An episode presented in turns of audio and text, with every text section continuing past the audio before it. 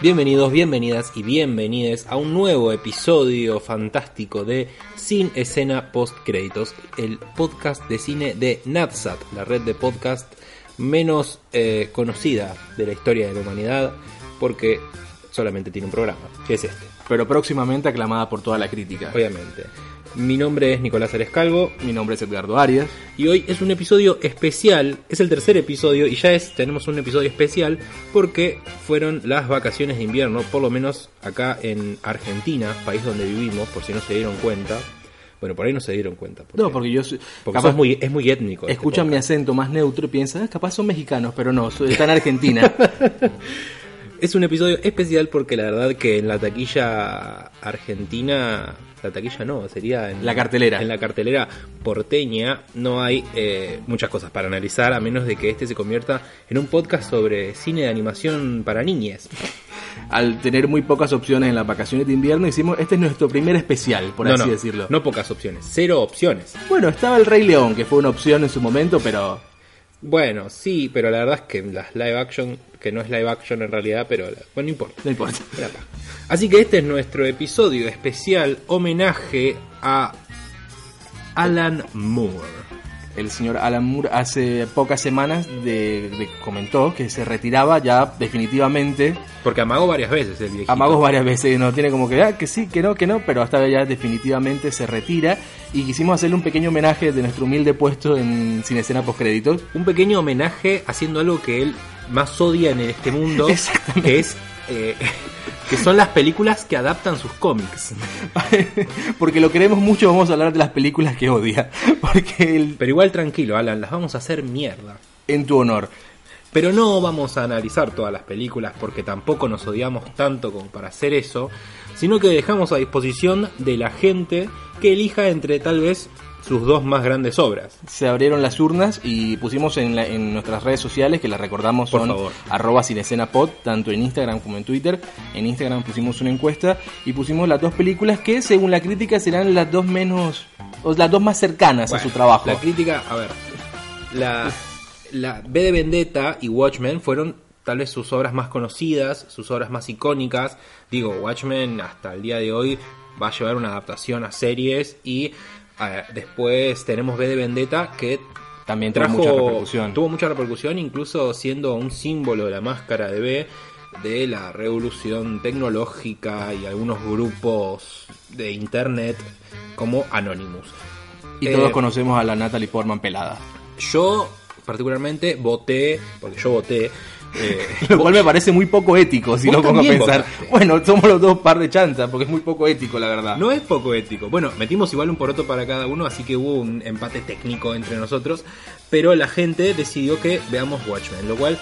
eh, Por yo- poca diferencia igual. Yo voté por B, pero porque no había, hacía mucho que no veía la película, porque yo la veía tipo en Telefe, ponele a la tarde-noche, pero no me acordaba demasiado y me parecía que era, no sé, más interesante porque ya la Watchmen sí la recordaba. Está filmada por Zack Snyder, chicos. eh, o sea, eh, entiéndanme por qué no quería ver esa, ese choque de trenes Yo, creo- horrible. yo tenía creo que un recuerdo mejor de, de la primera de, de Watchmen que de por de Venganza. No, no tenías nada de ganas de ver esa película de nuevo.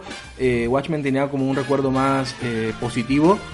Vamos a hablar más adelante de si, si, si ese recuerdo sigue igual, pero por eso voté por, por Watchmen.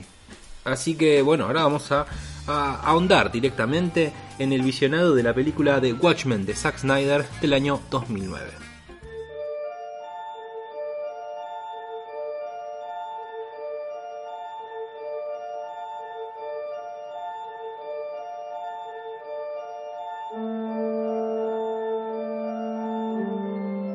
Bueno, Watchmen. Watchmen es un cómic que escrito por Alan Moore y digamos ilustrado por Dave Gibbons, por cierto, eh, un excelente trabajo de Dave Gibbons que la verdad que, que utiliza los colores y las escenas y tiene una composición en los cuadros que además es muy característica, que es ese 3x3 que tiene El de nueve paneles. el de nueve paneles, que, digamos, no, no, no todas las páginas tienen nueve paneles, pero siempre se respeta la composición de los cuadros. O sea, si no son nueve, por ahí queda distinto.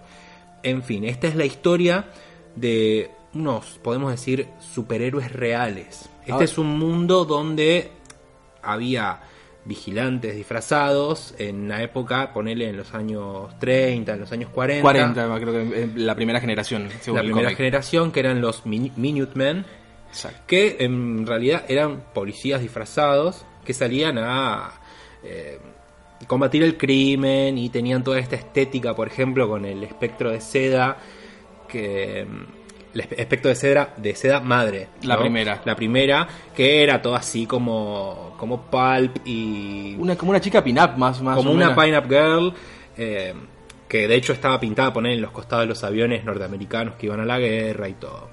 Y habla un poco de la decadencia de los superhéroes, ¿no? Eh, Alan Moore, en principio, para hacer esta historia, iba a utilizar los, los personajes de DC Comics, pero cuando le vieron esa idea dijeron, ni en pedo me tocas a Batman. Déjamelo quieto. Sí, sí, sí, dijo, porque, eh, digamos, acá tenemos representaciones. El, el búho nocturno es una representación clara de Batman.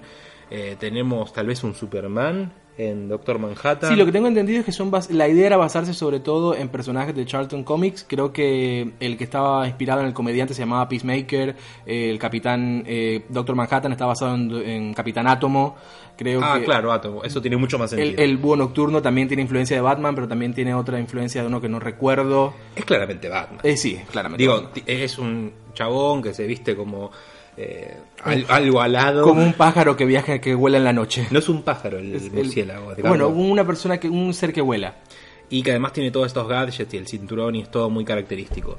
Habla de la decadencia, porque, digamos, todos esos superhéroes eh, están retirados y después hubo como una segunda oleada, ya con, no sé, la hija del espectro de seda. Con el segundo búho nocturno. Exacto, que, que en realidad no es no tiene ningún parentesco, sino que se vio inspirado. Era un chabón con Eh, guita que Eh, El heredero del- de la máscara. Tenemos a Osimandias, que se cree que es Alejandro Magno. El, el- el que sería el hombre más inteligente del mundo. Claro, y el único que es súper, súper acá sería eh, el Doctor Manhattan. Doctor Manhattan, que, que fue víctima De un accidente en términos nucleares que desconozco, que su cuerpo se desintegró y se convirtió literalmente en lo más cercano a un dios en la Tierra.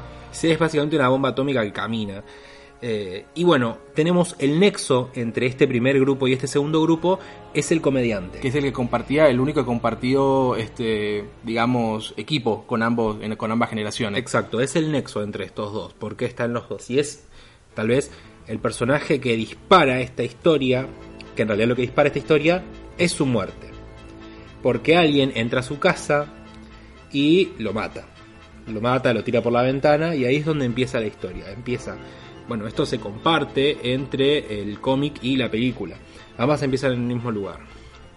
Digamos Y- que el cómic y la, eh, la intención de Snyder, sobre todo, era basarse muy textualmente en todo lo que era el cómic. Desde la manera en que lo filmó, es, es recreando escenas exactas de las, de- del cómic y, de los, y los diálogos.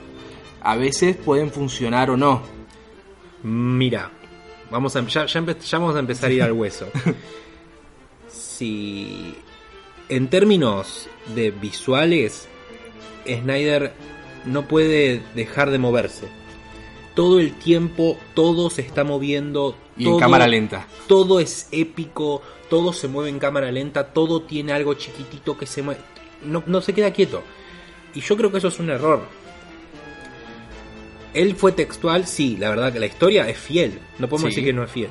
La historia es fiel, excepto en su final, del que vamos a hablar después. Se te puede tomar un par de libertades, pero no es nada. Obviamente, a ver, no vamos a llorar por porque no sea una adaptación 100%, porque eso es una estupidez, porque es un cómic de un montón de páginas, la verdad que es gigante, o sea, recién lo estábamos revisando y era como, che, estoy en la parte de la cárcel y, y- y es un cuarto de cómic y eso es la mitad de la película. Estábamos justamente ojeándolo ahora y la verdad es que es, muy complicado. El mismo Alan Moore dice que sus proyectos, y por eso es que le rompe tanto los quinotos que lo quieran pasar al cine, son infilmables, por así decirlo. No tipo Frank Miller, que los cómics o su trabajo va aún más, va al, al lado este, para películas que se puede adaptar fácilmente. Esto es más complicado. Porque además creo que Alan Moore tiene una cosa que es que su narrativa es lineal, pero se toma sus libertades en el medio, como en... A ver, él se toma capítulos enteros para hablar del pasado y todas esas cosas, y eso en una película sería tipo frenar para ir para atrás, y en cambio,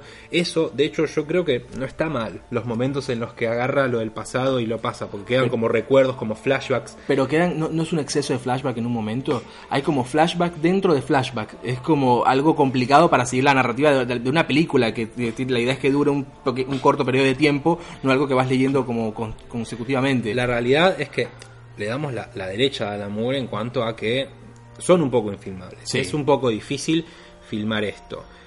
Si te soy sincero, se convirtió en una historia narrativa dentro de la película. Vamos a darle a la derecha a eso.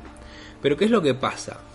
Es que Zack Snyder ya sabemos todos, o sea, por lo menos en este momento ya sabemos todos cómo es. Es un tipo que Creo que es el primer director del que hablamos que tiene como proyectos ya conocidos, porque los primeros capítulos de- del podcast hablamos de siempre gente como una más, más, más nuevita. Acá conocemos a Snyder de hace rato. Bueno, pero no sé cuántas cosas había dirigido Snyder. Ah, había dirigido 300. Antes de Watchmen había, había dirigido 300. eh, Tiene una película animada sobre búhos. También, sí, los guardianes de algo que son unos búhos. Bueno, después tiene Sucker Punch, no sé. Y, y después, Sucker Punch también es antes de, de Watchmen, creo. eh, entonces, la estética de él es como mandarlo, no sé, a Tim Burton a dirigir algo. Te das cuenta de cuál es su estética, de cuál es su universo. colores muy saturados. Muy pocas veces vemos los colores naturales de, de la- Es lo que está filmando. Eso es lo que me, me- me parece a mí. Me parece que, que Zack Snyder mal- malinterpretó lo que era esta historia. Y voy a, a- a- acá a plagiar un poco de lo que decía el youtuber Dayo Script, eh, que es un youtuber español que analiza películas, juegos, todo. Un saludo desde acá. Eh, te quiero, Dayo. Si quiere venir invitado algún día, está abierta. Hay la- que pagar el pasaje, boludo. Los No tenemos, no tenemos plata. Pronto. Eh, que lo que decía era que para, para Zack Snyder esto era una épica. Eh, Esta era una historia épica que se tenía que contar porque era... Uf. Y en cambio esto no es una historia épica. Esto es una historia sobre personajes, sobre gente rota, La sobre los fracasos o, o sobre gente que no encuentra un rumbo. Digo, La idea de mostrar superhéroes, que sería como lo máximo que puedes tener en el pensamiento de una persona, siendo patéticamente humanos, con Exacto. falencias y con mambos. Digo, en, en la historia de, de Watchmen de, de la película, es patético. No llega a ser patético lo que se llega a mostrar. Digo, no se llegan a ver las asperezas que hay entre John y, y- y- y Júpiter. eh, ¿cómo- no me acuerdo cómo se llama. Y Lori. Es una pelea, o sea, pero parece una pelea normal de pareja, ¿no? En cambio, en el, en el, en el cómic ella está quebrado, o sea, vive en una vida totalmente vacía, en la que vive con, con- con un ser que es incapaz de tener sentimientos. Eh, Dan, el búho nocturno, es, es, es un hombre patético. Que, que vive de la que pensando en las glorias del pasado de hecho se junta con el otro búho nocturno y se, se sientan a hablar sobre las glorias del pasado y es alguien que no lo supera Es un tipo grande que su plan es juntarse con un tipo aún más grande a recordar tiempos aquellos cuando eran superhéroes jóvenes y En cambio- hacían cosas importantes. En la película es un tipo simplemente que se retiró, está retirado y, y no vemos que esté inconforme No, con exacto, no, eso. no, el no hay un problema con su vida como la lleva ahora. Exacto, de hecho a la, a la, a la mínima que, que puedes como que no, no, no notas esa transición entre estaba retirado y, y devastado a, a lo otro. Y, En- y hay, y un, de- hay un conflicto siempre con ese trío justamente que tratan de formar ese trío amoroso, sería Manhattan, eh, Laurie y el búho. En la película, en el cómic se aprecia mucho más cuáles son las transiciones de cómo pasa Laurie a decepcionarse o a finalizar la relación con Manhattan y cómo empieza a crecer algo con Dan. Sí, ni siquiera, porque yo imagino, a ver, eso es lo que, lo que para mí, lo que pasó en la película. Hay como, ah, bueno, te dejo, tontis, ay, bueno, me voy con este, uy, qué, qué fuerte que eso. Y en cambio acá es como, es casi como que lo está usando al búho nocturno. Claro, porque literal se peleó una vez con eh, Manhattan. El mismo Manhattan es el que le dice que va a salir con el búho nocturno porque lo vio en su futuro. Y entonces por eso es que ella lo llama a Dan. Apenas vuelva, se separa de Manhattan, le caen en la casa directamente. Y ya ahí están, ya digamos que empieza la relación. Es poco, poco creíble. A ver, en definitiva, no es- de nuevo, no estamos llorando por, ay, no va a adaptar. Eh, sabemos que en una adaptación, sobre todo, porque a ver, no es corta la película, dura tres horas y abarcó todo lo que pudo. Yo me vi la cómic. versión con el, el de Director Cut, Vos que son tuviste ese, ese... tres horas y media. Sí, bueno, qué tiro en el pie, ¿no? yo, te- yo la tuve que ver en cuotas. En yo, yo me la vi también, en- la tuve que ver en dos días. Entonces, Pero que- exacto, exacto, no nos quejamos de que, ah, porque no es exactamente igual al cómic. Una película que se basa en un cómic o en una novela gráfica o cualquier otro tipo de obra, tiene que, la, tiene que tener, poder mantenerse por sí sola sin tener que ser una copia exacta. Y eso tiene, atrae también libertades.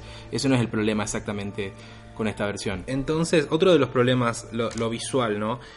Supuesta, a ver, hay cosas que están iguales en cuanto a, a composición de imagen, en la chapita que cae y que queda en el piso, pero después todo lo demás es Zack Snyder. Es básicamente colores saturados, cero Escenas de, escenas Sí, de sí. pelea demasi- con personas que salen volando Te- por te una juro, sola piña. Hay una parte en la que está, en la parte de- de- del presidente Nixon, que es que yo te juro que estaba mirando fijo y dije, esto está en blanco y negro. no lo entendía, era todo gris, era todo oscuro, era todo edgy. Y no es así. Podemos digo, hablar de ese imitador de Nixon que consideraron el nivel Freddy Villarreal. Le puse, sí, sí, Eh, sí. eh, un poco de esfuerzo, o sea, literalmente es como que quisieran hacerlo a propósito, que es como una parodia de alguien disfrazado, caracterizado de Nixon. A ver, lo que nos da Dave Gibbons es una composición preciosa. Hab- Hablamos de composición, no de imagen. Y lo que quiso hacer, pienso, Zack Snyder es copiar ese- esa composición de dónde están las cosas. Pero además, Dave Gibbons en ningún cuadro, en, en todos los cuadros tiene información, tiene data, pero, pero eso puedes hacerlo en un cómic. Porque en un cómic la persona lo tiene en la mano, lo está leyendo en, en una pantalla y se puede parar a ver cada cosita que hay. No sé, veo un panel, acá hay un barril, acá hay un coso, acá hay un tal. Cada una de las páginas, que son nueve paneles, se puede tomar la- el tiempo de recibir y analizar todo lo que está en la En imagen. cambio, si, si Zack Snyder está tirando data todo el tiempo, vos no la llegás a procesar. Todo movimiento, mucho movimiento, movimiento en cámara lenta, no es, no es fácil No es asimilarlo fácil. todo. Además, subestima lo- los colores que tiene. Todo es gris, todo es esa paleta marrón típica de Zack Snyder. Sí. O cuando es oscuro y está de noche, todo es, es azulado. Y tiene una fotografía, la verdad que es bastante horrible. Basta. Basta de Zack Snyder. Y al- chicos. algo también que lo caracteriza es, por ejemplo, mucho de algo que, de lo que más recordaba con cariño de la película era- eran las escenas de pelea, las coreografías de, de- de escenas de pelea, que, por ejemplo, una que había en una cárcel, la secuencia del búho nocturno y Lori, el ya en papel del espectro de seda nuevamente, hay una pelea en la cárcel donde van avanzando por un pasillo, que si hubiera sido sin tanta cámara lenta, sin tanta gente re- eh, volando de forma irreal por los golpes, me re- hubiera estado copado, me recordaba un poco las escenas de pelea así como en secuencia seguida, tipo de Daredevil, ¿la viste la serie? Sí. Esa- eso eh, me hubiera gustado muchísimo más, pero pierde todo eso tratando de darle esa epicidad que le quiere Es dar. que es eso, a ver, si la idea de Alan Moore era traer a tierra a estos supuestos superhéroes y, de- y, digamos, descomponer la idea del superhéroe, y básicamente se burla de los superhéroes Alan Moore, dice, son un montón de, de desquiciados que se visten, que se disfrazan y salen a, a- a-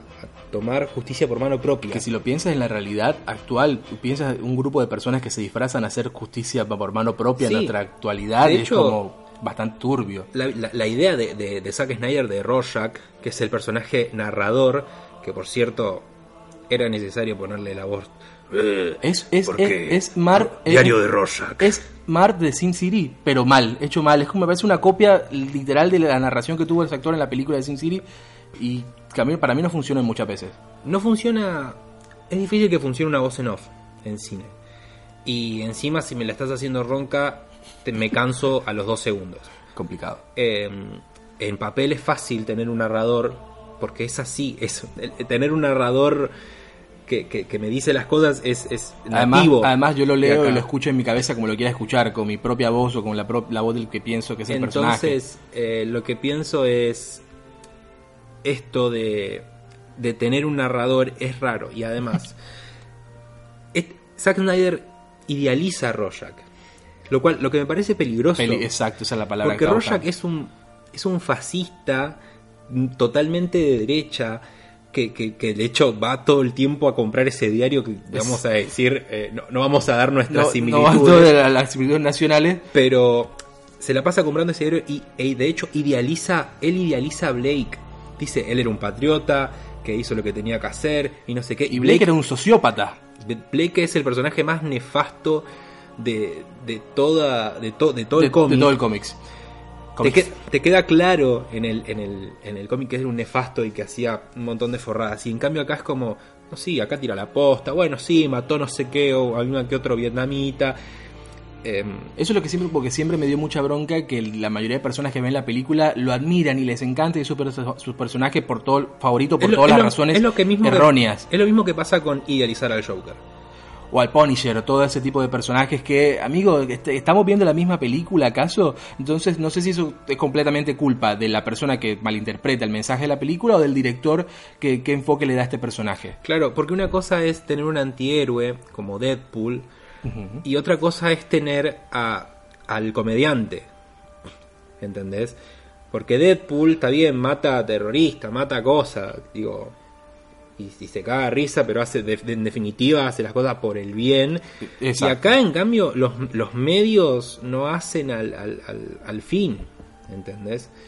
Eh, entonces, me parece que hay un problema ideológico ya con la película, con cómo lo enfoca Zack Snyder.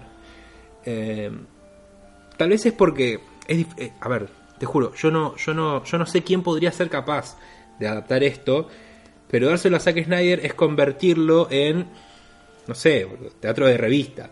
es, es llevarlo a, la- a la- a simplificarlo lo, lo máximo posible. Eh, por ejemplo, ahora va a ser una serie de Watchmen y cuando eh, porque del finales de los 80 ya se quería hacer una película, pero el proyecto se tumbó, primero lo iba a hacer Fox a finales de los 80, después en los 90 Warner también lo quería hacer y siempre se caía el proyecto porque decían, esto no se puede hacer, es in- no es imposible hacer una película y en un momento hubo un proyecto para hacerlo una, una serie de seis capítulos de una hora más o menos y se cayó por una cuestión de presupuesto, pero tal vez enfocado desde una serie, no digo que no hablo de esta serie que va a ser ahora eh, H- eh, HBO porque es como una continuación de la película, eh, podría ser más factible acomodar la historia. Tal vez. Yo ya vi el tráiler y digo, otra vez con el tema de la espectacularidad. Sí, sí. A ver, yo me, me parece que lo que pasa es que para mí, por lo menos, es una historia que, que debería estar contada mucho más cruda de lo que está contada. Porque cada paneo parece que es... A ver, quiero que... Para Zack Snyder, si, si todo es importante, nada es importante. Si todas las situaciones parecen épicas, incluso no sé, que, que vayan a buscar una cosa, entonces cuando me pones la pelea no me va a pasar nada, No, porque todo fue así durante toda la película. Si tenés el, el volumen en 11 durante toda la película, después no hay no hay contraste, ¿entendés? No hay con- no hay contraste en nada, incluso Claro, si, estás, si empiezas la escena de, de 10, que es lo máximo que puede llegar, y va a seguir un mismo tono, y va, cuando vas a ver es una situación monótona lo que estás creando. Entonces es todo así, todo es importante, todo es épico, todo tiene esto, todo tiene lo otro. Y cuando llegas a la parte en la que tiene que haber tensión de verdad, ya está. Es el mismo tono. ¿Qué importa? No puedes hacer una variante, es el mismo tono. Y O sea, puedo entender porque el, el- cómic, la historia es, digamos, es una historia, una realidad alternativa de lo que sería la realidad en ese momento de los 80 en Estados Unidos. Y entiendo que por lo que use los colores saturados para tratar de marcar esa diferencia de que esto no es lo que está pasando ahora, pero eh, cuando se repite la fórmula, no ni siquiera hablamos de sus películas anteriores, sino durante toda esta película no vas a tener el mismo impacto al- por lo que quieras hacer. Pero hay maneras más sutiles de, de- de- de demostrarte que estás en un flashback. Tipo, no sé, muchachos, hay 100 años de cine para darte cuenta de que, de que no es necesario que me lo pongas en sepia sacado de, de- de Instagram para que me dé cuenta de que es un flashback. con bordecitos eh, borrosos alrededor.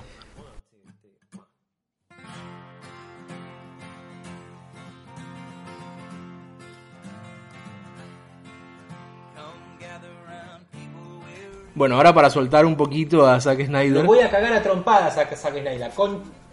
podemos hablar un poco de otras decisiones, digamos, cuestionables. Hablamos de lo que es eh, la música eh, durante toda la película. Si, si se- A ver, uff. Zack Snyder Cálmate, haría cálmate, por favor. grandes playlists de Spotify. Porque la verdad, el disco de la música, La banda sonora. la banda sonora, lo escuché, no sé, desde el primer día que la vi. Porque tiene temazos, la verdad, que tiene un montón de temas. El problema es que el chabón hace videoclips, ¿entendés? Y- Es no- como, bueno, y esta es la parte de Hello Darkness, My Old Friend. Ponemos con el cementerio. Y esta es la parte de la música de, de la parte de Jimi Hendrix. Pero nada tiene sentido. Pasam- pasamos de, de momentos que musicales, por ejemplo, como hablabas de la escena del cementerio, donde digamos, es un poco demasiado que suene esa canción justamente en el momento de un, de un entierro, o otros momentos en la que la música, no sé de cuál fue la idea que tiene algo que ver con lo que está pasando. En la primera media hora, creo que hay cuatro o cinco temas. Cinco temas musicales. No es que hay música, no es que hay, eh, digamos, banda sonora en cuanto a no las canciones que vos elegís de artistas, sino la música normal, la música creada para la película. Hay cinco temas musicales. No hay, no hay, pero no hay suficientes situaciones para eso. Él también, eso me, me pasó muchísimo y aún más exagerado acá en Suicide Squad, que él también es productor. Así que también vemos que es como su estilo también meter la mano de esa forma. Siguiendo plagiando a Dayo, luz de mis ojos, el tipo pone esas escenas con lo que él cree que es buena música. Pero la pon- pone la música, es, es, un fandub, ¿entendés? Es como cuando los, lo ponía- veías, viste, los caballeros del zodíaco una pelea y le ponías Evanescence para hacerla épica. Tipo, es eso, te juro que es eso. En un momento suena 99, Re- 99 Red Balloons, que es una canción que habla sobre la Guerra Fría y que todo eso, y suena 10 segundos, y suena porque sí. No tiene, no tiene ningún sentido, no tiene nada. Para que después la canción esté en la banda sonora, creo que tal vez ese sería su único propósito. no, no, no hace nada porque suena mientras vemos a Lori y a Dan sentados comiendo. Entonces, es, es algo que no lo puedo entender porque no, no está diciéndote nada la música.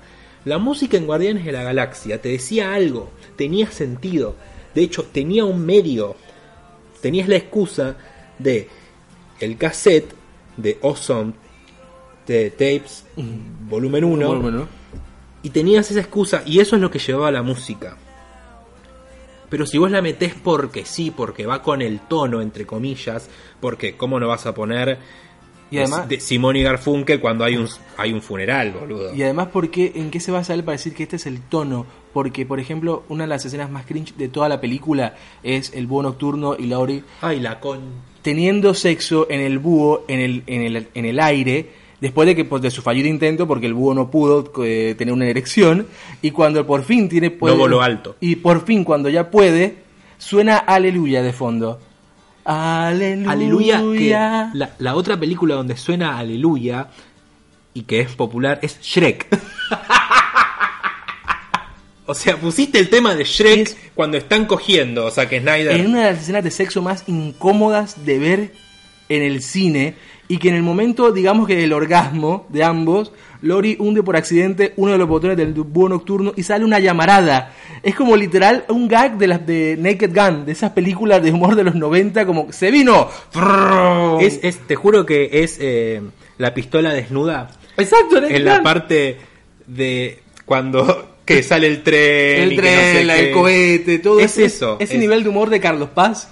Sí, sí, es increíble y entonces la música no está bien usada, la música está puesta, no está pensada, no está como bueno y ahora va a sonar esto. No hay excusa, no hay, no hay, no tiene gollete la música, la verdad. Como, la verdad como playlist la escucho pero 50 veces porque tiene muy, muy buenos temas, pero no tiene sentido. Pero- es como, a ver, el, el cliché de poner eh, Creedence cuando es Vietnam, ¿entendés? De poner La escena cuando estaba Jimi Hendrix cuando estás en, en una protesta de los 70. The Right of the, the Valkyries, que es la que suena en Apocalipsis Ay, Now, cuando está llegando Manhattan con su zunga negra. Está puesto.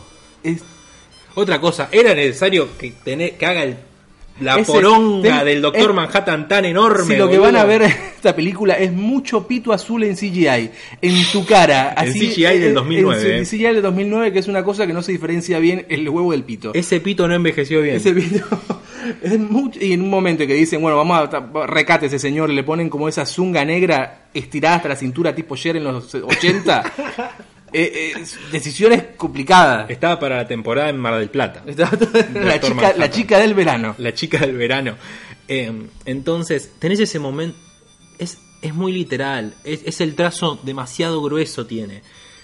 Porque Hello Darkness, My Old Friend, un funeral, la, la cosa de las Valquirias, una guerra, eh, estamos en los 70, eh, poné Jimi Hendrix. Pudo poner cualquier escena de alguna protesta de Woodstock, de Woodstock en ese Cualquiera. momento que quedaba, quedaba. Cualquiera. Entonces, no me dice nada la música.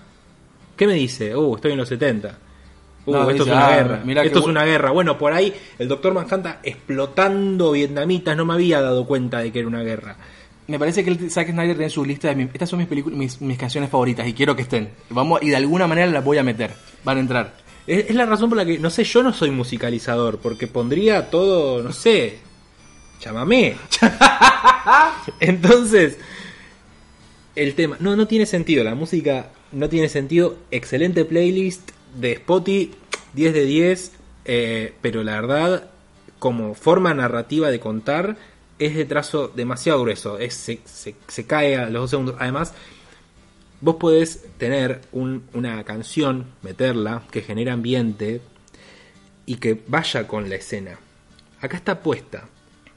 Suena, tenés como Y te, saca, canción y te saca del momento. te saca del momento. Te saca del momento. Es, es un posta, es como poner en automático YouTube y que vayan pasando los videos musicales. Que me diga el, el- el algoritmo qué es lo que estoy sintiendo en Esto este momento. Es así, es así. Digo, termina una música, empieza otra con otra escena que tiene su composición, entre comillas, vamos a decirle composición, empieza la otra música. Y listo, y ya está. Entonces es un dolor de huevo, te saca todo el tiempo del cine. Pero la verdad es que voy a elogiarle una sola cosa a Zack. Snyder. La verdad, una sola cosa que ni siquiera sé si es a Zack Snyder o al guion, no sé si él también escribió parte de este guion o quien sea, y es cómo adaptaron el final de Watchmen. Que en el final de Watchmen, en los cómics, Ozymandias libera como un monstruo gigante Un pulpo intergaláctico Sí, sería. que rompe todo. Que rompe todo. eh, no sé si eran varios o. Leí Era todo uno- el cómic. me uno. faltó leer la última parte justo antes de venir para acá. Que recuerda era uno solo. Que, Que destruye la mitad de New York. Que eso unifica a las personas porque es un enemigo mayor y todo. Claro, y- estamos y- en contexto de eh, posible guerra nuclear entre eh, la Unión Soviética y Estados Unidos. Y esto unificaría a los dos países, a las dos fuerzas, para que haya paz y contra un, y unir fuerzas contra un posible ataque alienígena. Sí, sí, genera una utopía. Y. En cambio, en la película, lo que hace Ozymandias es generar como unas máquinas que simulan la energía que libera el Doctor Manhattan cuando hace sus cosas. Entonces, en todo el mundo pone una bombita por acá, una bombita por allá, y rompe como todo, lo cual lo hace más equitativo, porque a los rusos que un calamar gigante les salga por New York les importa un carajo, pero si vos atacas todas las dos potencias, tres, cuatro potencias, ahí sí generas un enemigo común. Pero ahí a mí eso me pareció un poco... Y es más, un segundo, de hecho le das una razón al Doctor Manhattan para no aparecer nunca más. Sí. Pero a mí me pareció tal vez un poco flojo, no sé, pensando, hilando un poco fino, que los rusos se creyeran esa historia de que... Porque si yo soy, si yo soy ruso, pienso que Estados Unidos le chupó nada y voló a New York solamente como una excusa, pero en realidad él, porque Manhattan siempre fue un arma de Estados Unidos, y era lo que mantenía al margen a las otras, a las otras fuerzas de los otros países. Sí. Yo puedo pensar que lo hicieron a propósito los yankees para con algún otro fin. A ver, para mí, no sé si es mejor, peor, no sé qué. Es un final distinto, está bien que se haya animado a... De hecho, fíjate que lo, lo que yo te digo que es lo menos flojo de la película es lo único que es original. Sí, además un, un calamar intergalact interdimensional no iba a ir con el tono de la película que él quería hacer, así y que no, no, porque no la verdad que le metió un tono de mierda. Mucha gente se quejó por eso, pero es lo mismo que, o sea, no tiene No, no tiene mayor sentido. Para mí es, es. Resolvió bien. Digo, lo resolvió con gracia. Y. A ver. ¿Querés hablar de las actuaciones? Yo la verdad que no tengo mucho para decir. Eh, está el del conjuro. Está el amigo Patrick Wilson, que es como el búho, que es nuestro Batman venido a menos. Eh, a mí lo que capaz, capaz me choca un poco es que justamente la protagonista femenina, que es Malina Ackerman, quien hace de Laurie, sea el papel, digamos, más. la actuación más floja. Cuando en realidad Al tendría que ser las más importantes porque tiene los momentos de drama más cargados. A ver, ¿cuál, cuál será el momento culmine para, un momento de la película? Cuando Manhattan se va a Marte y está la guerra nuclear entre la Unión Soviética y Estados Unidos a puertas, el fin del mundo, quien tiene la responsabilidad de irse a, a Marte para convencer a Manhattan de que regrese y salve el día es Lori, que tuvieron una relación anterior, pero que después ya se acostó con Daniel. Y en la película, literalmente, los argumentos de ella para salvar el mundo es: hazlo por mí, dale, no seas malo. Bueno, me voy a morir entonces con mi mamá y con, y con Dan, devuélveme a la tierra. Es literalmente esa conversación que tiene con él que se supone que tiene que ser el momento más importante de la película. A ver, era, la verdad es que es era muy difícil adaptar todas las escenas en Marte porque son conversaciones muy largas que van y vienen todo el tiempo. Digamos, en los paneles se mezcla el pasado con el presente es y con el futuro, de hecho, también, que es cuando eh, Lori acá en la- película se pone a golpear el castillo y acá revolea como si fuera una botella de perfume o Sí. algo por el estilo. Y eso está como intercalado, que vendría a ser como el futuro de cuando ella está tirándolo y, y el pasado que ella recuerda y que saca la ficha de que Blake es su padre. Spoiler. Es, oh, spoiler, chicos, una película de hace 10 años. Y es justamente el motivo por el cual Manhattan, eso, eso tal vez estuvo, tal vez estuvo un poco más resuelto. El la decisión de que, porque él había perdido interés completamente en la raza humana, porque ya no se siente directamente un humano, no lo es. Pero cuando se entera de que Blake es el padre de Lori, Blake intentó violar a la madre de Lori, que era la primera espectro de seda, pero después nació esta historia de amor, que porque ella después estuvo de manera consensuada con él y la tuvo a ella, que después de, todo, de toda esa tragedia o quilombo naciera ella, es lo que le regresa a él la, la esperanza en la humanidad, por así decirlo. Eso es más, eso más o menos estuvo resuelto bien. Toda la primera parte la- de los argumentos de ella para que regresara, no. cuestión es que en- de manera de actuación, digamos, de, de- de- de llevar a cabo ese momento, yo creo que se queda corto desde el guion. Sí, Desde, desde plantearlo como una decisión más egoísta, de hacerlo por mí, hacerlo por mí, hacerlo por mí. Y en cambio, en, en- en el cómic se da de una manera casi filosófica. Le dice, bueno, pero pensá en tal cosa, en la alegría de acá, y, y el otro le da como contraargumentos, y van y visitan lugares de Marte. Entonces, donde le dice que Marte funciona perfectamente bien sin ningún mic- microorganismo vivo. Claro, entonces, porque para él no significa nada la, la- la- la vida en la Tierra, lo- los seres humanos. Entonces, es como... Nada, flojo. Flojo, pero a ver, flojo porque es difícil, pero flojo también porque intentaron hacerlo tal cual el cómic. Entonces, era obvio que iban a salir falencias si lo intentaban hacer tal cual. Porque en una película no puedes meter todo eso. Tal vez por eso no, no depende completamente de las, las actuaciones, sino que el guion está tratando de meter una historia que lleva más tiempo para desarrollarse en una escena corta. Esto pasó en la entrevista del psicólogo con Rorschach en la cárcel, que sea tan abreviada queda como bastante flojo la escena de Marte, lo que será la el paso de la relación de Laurie con Manhattan a Laurie con, con Dan. Todo eso es por tratar de hacerlo una película que dura, aunque dura tres horas y media, no hay tiempo para desarrollar todo bien. Es que, a ver, yo la verdad que hubiese respetado mucho más una película que tomara estos personajes y que la reversionara y que incluso le faltaran cosas del cómic, o sea, que sea menos fiel al cómic. Pero que pudiera resolver y que pudiera abordar estos temas de los que habla Alan Moore con mayor firmeza, como cuando los superhéroes son cancelados, ¿entendés? O ese tipo de conflictos. O sea, toma- o la relación de, de Lori con su madre que lo obligó a, a entrenar para de- ser su sucesora. Claro, para ser su sucesora. O de los Minutemen quedan pocos vivos uno que está como en un. como que está loco, ¿viste? Eh, cómo eh. lo llevó a la demencia. Esa, ese tipo de cosas. Por ahí hubiese sido mejor que adaptaran menos literal y que se tomaran sus libertades, pero que me, que me abordaran los temas con un poco más de soltura. O tal vez, eh, si directamente no vas a darle el tiempo necesario a un personaje para que se desarrolle y hacerlo bien, directamente no tocarlo. Por ejemplo, yo vi en una crítica, no me acuerdo ahora en dónde lo vi, donde hablaban de una, creo que era la otra mujer en el grupo donde estaba Sally, en el primer Watchmen, que era una una de pelo corto negro, no recuerdo el nombre. Que la era verdad. lesbiana. Que era lesbiana, que lo único que te muestran es que eh, La mataron. por lesbiana. Cuando dicen que tiene un arco mucho más importante y hizo muchas cosas más interesantes después, antes que eso, y que únicamente lo- mencionan en el intro como la mataron por lesbiana. Qué larga la intro. El, sí, innecesaria. Me recordó un poquito a un poco Otra a Los excusa para meter una canción. ¿Dónde- y, esta, y esta que también me gusta, ¿dónde la.? Ah, aquí está, una intro de 10 minutos. Claro. Em, que te resume las cosas de los Minutemen y no sé qué y no sé cuánto. Entonces, por, Watchmen, ¿por qué es floja? No es floja porque, ay, es- está mal adaptada, no sé qué.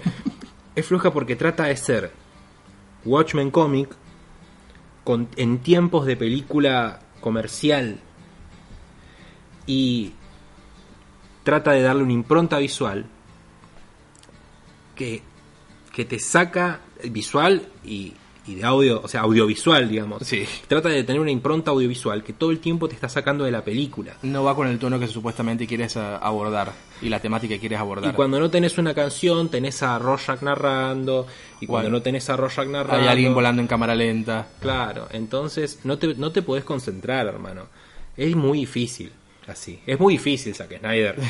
Nosotros estamos viéndola capaz con un ojo un poco más crítico, pero en sí digamos que la película, si no te leíste el cómic, si no te leíste el cómic, la puedes disfrutar. es una buena entrada para hacerlo. Sí. Lo bueno es que no te arruina el final. Pod- pod- Podrían haber hecho algo estilo Kill Bill, dos películas así seguidas eh, y hacer un poco más larga. Pasa que la, la gente ve la primera y dice, no, yo ni en pedo. no, te, no te vuelvo. No, no, esto, esto fue una, una de, de- de agarrar la plata y salir corriendo.